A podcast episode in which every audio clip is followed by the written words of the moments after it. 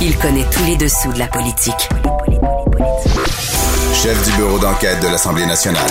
Antoine Robitaille. Là-haut sur la colline.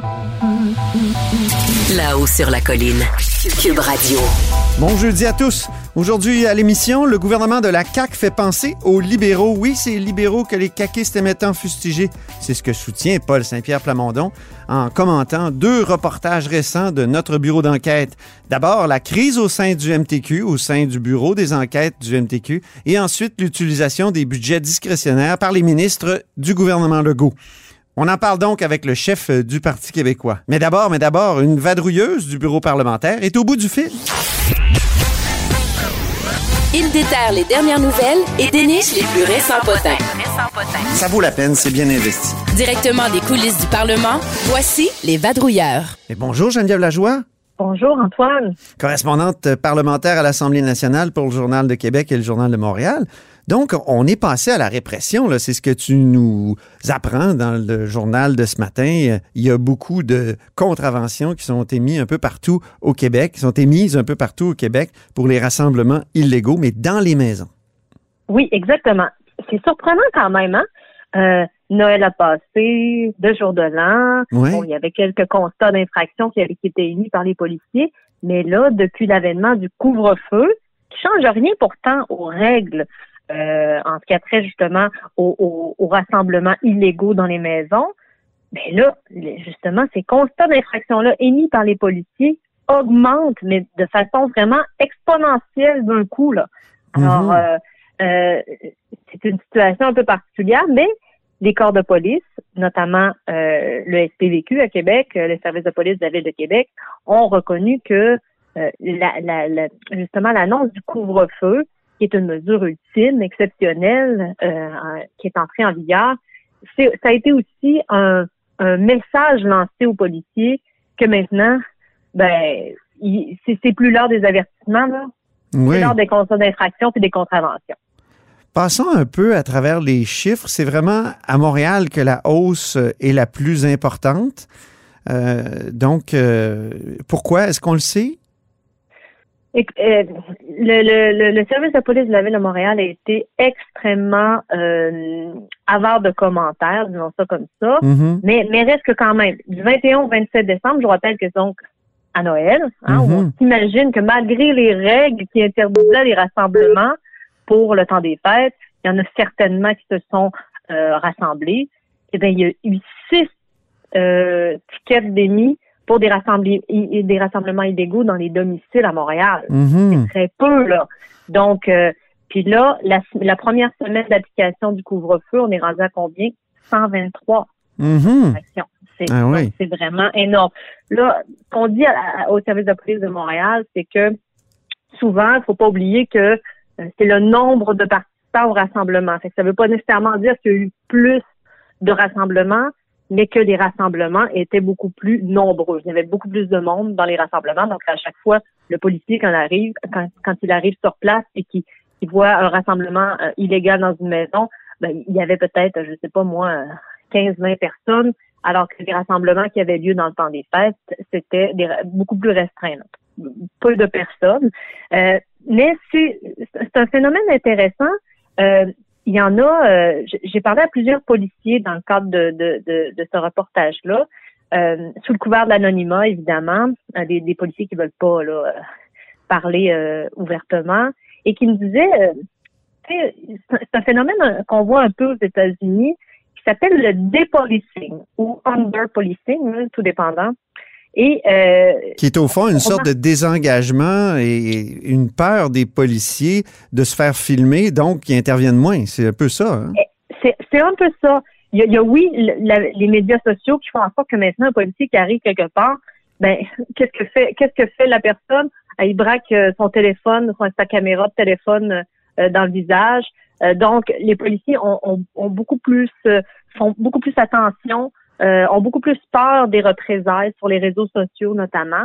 Mais on parlait aussi d'une question de génération. Les plus jeunes policiers euh, sont moins tentés de faire du, du, du temps supplémentaire. Ah oui? Euh, ils travaillent leurs 40 heures, après ça, ils veulent rentrer chez eux. Fait que, puis des fois, en tout cas, ce qu'on me disait, c'est euh, des fois les policiers sont tentés de regarder à droite pour pas voir ce qui se passe à gauche. Donc, les jeunes ou les le plus, vieux- âgés? Ben, en tout cas, ça, ça, ça, je peux je peux pas dire. OK. Mais euh, ça, je veux pas dire, mais en tout cas, on m'a parlé beaucoup de ça en coulisses. Là. Euh, donc, ce phénomène-là, qui, qui est peu documenté au Québec, on ne sait pas exactement, euh, on n'a pas de chiffres ou on n'a rien, mais euh, l'École nationale de police euh, a quand même jugé bon euh, depuis 2018 euh, s'intéresser à, cette, à, cette, à ce phénomène-là qui est très présent aux États-Unis euh, et qui euh, puis donc ils sont en train d'étudier là qu'est-ce qui se passe ici au Québec. Ils n'ont pas de données encore euh, à, à nous fournir, mais euh, c'est quand même un phénomène qui euh, mérite d'être étudié là, euh, même ici au Québec. Est-ce qu'on sait si c'est un phénomène plus fréquent dans la métropole ou euh, dans la capitale nationale? Ben c'est ça, on ne sait pas encore puisque euh, pour le moment euh, ce qu'ils euh, ce qu'ils ont ce qu'ils ont ce qu'ils ont réussi à, à découvrir, c'est quand même euh, que euh, les principaux contextes associés au dépolicing au Québec euh, semblent être davantage les interpellations auprès de personnes racisées. Mhm. Euh, les conséquences de la surveillance officielle, donc c'est vraiment là, ils se sentent beaucoup plus surveillés. Et le tapage médiatique, évidemment, qui peut euh, suivre une, une intervention. Donc, euh, mais même quand tu parles de trajectoire aussi du métier de policier, c'est aussi ça. C'est aussi les jeunes qui n'ont pas la même vision de, de leur euh, de leur carrière de policier que, que les anciens, qui étaient euh, des gens qui euh, étaient vraiment passionnés et qui étaient prêts à travailler euh, 80 heures semaine. Et peut-être plus prompt sur la répression? Parce que ça fait longtemps, comme tu as dit, il n'y a pas grand-chose qui a changé depuis l'histoire du couvre-feu. Euh, pourtant, techniquement, là, le- il- déjà, euh, ça fait longtemps qu'on dit que les policiers auraient pu intervenir, mais ils ont comme attendu ce signal du couvre-feu qui, qui est comme un, un durcissement assez clair pour, euh, pour intervenir davantage. Mais, mais c'est vrai aussi que puisque là les gens maintenant là, toi et moi, on, on, on peut pas on peut pas marcher ensemble dans la rue. là. Hein? On peut pas se rassembler à l'extérieur. Hmm. Euh, donc, donc ça fait en sorte que pour n'importe quel être humain, euh, se rassembler à l'intérieur, ça, ça apparaît encore plus grave maintenant qu'on a le couvre-feu et que c'est impossible même de sortir dehors à partir de 20 heures. Euh, je veux dire, euh, donc c'est une certaine hiérarchie aussi euh, dans la gravité des, des gestes, là, tu sais, qui fait en sorte que maintenant, se rassembler à l'inté- à l'intérieur, ça devient vraiment très grave. Mhm. C'est ça. Donc, le couvre-feu euh, a comme euh, euh, envoyé un signal. C'est ce que c'est ce qu'un de tes intervenants, le Patrick Taillon, qui est, qui est accessoirement chroniqueur à la haut sur la colline, te dit. Hein? Oui, lui, il parlait vraiment d'un appel du gouvernement.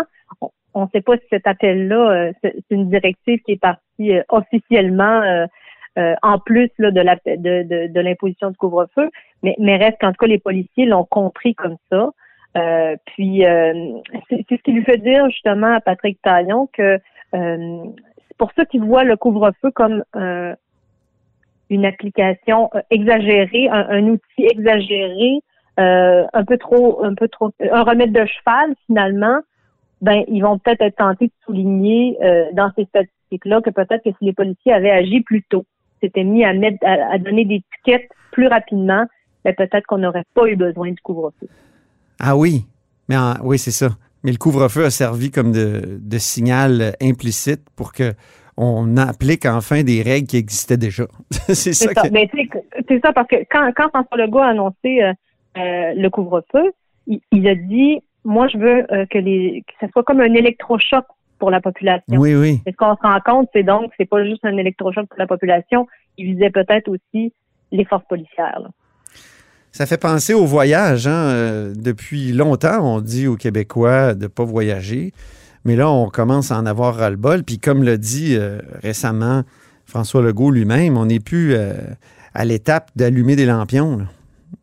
Et Non. on souhaiterait que le fédéral intervienne. On va voir tout à l'heure, mo- au moment où on, on se parle, il est midi 48. Dans, dans 12 minutes, euh, il va y avoir le point de presse du premier ministre. On va voir euh, ce qu'il en est. On va voir si les- les- le, le fédéral a, a- a accepté d'aller un peu plus loin dans, dans la répression des voyages et dans la, la limitation. Mais euh, je trouve qu'il y a un parallèle à faire entre les, entre les deux situations. tout à fait. Puis, mais c'est c'est sûr que la, la semaine de relâche, c'est comme pour au Québec, en tout cas, le, le symbole de- du printemps dernier, c'est ça qui a démarré, ça qui a fait en sorte que Oui. euh, ça a frappé très fort au Québec comparativement à ailleurs euh, dans les autres provinces. Mais on a très peur de revivre ce moment-là. Puis euh, François Legault l'a très bien exprimé d'ailleurs euh, en début de semaine. Ben oui, c'est ça.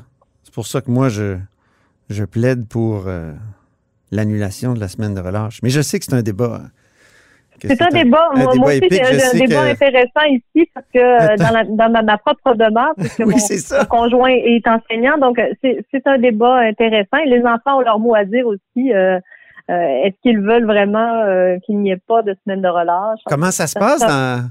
Qui, qui est de- du bord de qui, là? Je veux dire, est-ce que ton conjoint enseignant, il est pour un- une annulation de la semaine de relâche ou contre? Ben évidemment, quand on parle à un enseignant d'annuler la semaine de relâche, tu sais, le réflexe, c'est de dire, ben voyons, c'est dans la convention collective, là. Ouais. On peut pas modifier ça, c'est impossible. Alors, euh, mais euh, c'est sûr que cette année, c'est difficile maintenant de dire impossible puisque euh, tout peut arriver. Oui. Alors, euh, on verra bien, mais évidemment euh, que pour les élèves, en tout cas, euh, moi, mes ados, je pense que malgré tout, ils souhaitent une semaine de relâche dans la mesure où, euh, pendant cette semaine-là, évidemment, ils vont être à la maison, mais ils n'auront pas des cours à suivre du matin au soir, comme c'est le cas en ce moment lorsqu'ils Ah oui. sont à la maison. Là. Les écrans. euh, Ouais, les ouais, écrans omniprésents. Hey, merci beaucoup, Geneviève Lajoie, pour cette euh, conversation, puis on se reprend bientôt. Merci. Je rappelle que Geneviève est correspondante parlementaire au Journal de Québec et au Journal de Montréal. Vous êtes à l'écoute de là-haut sur la colline.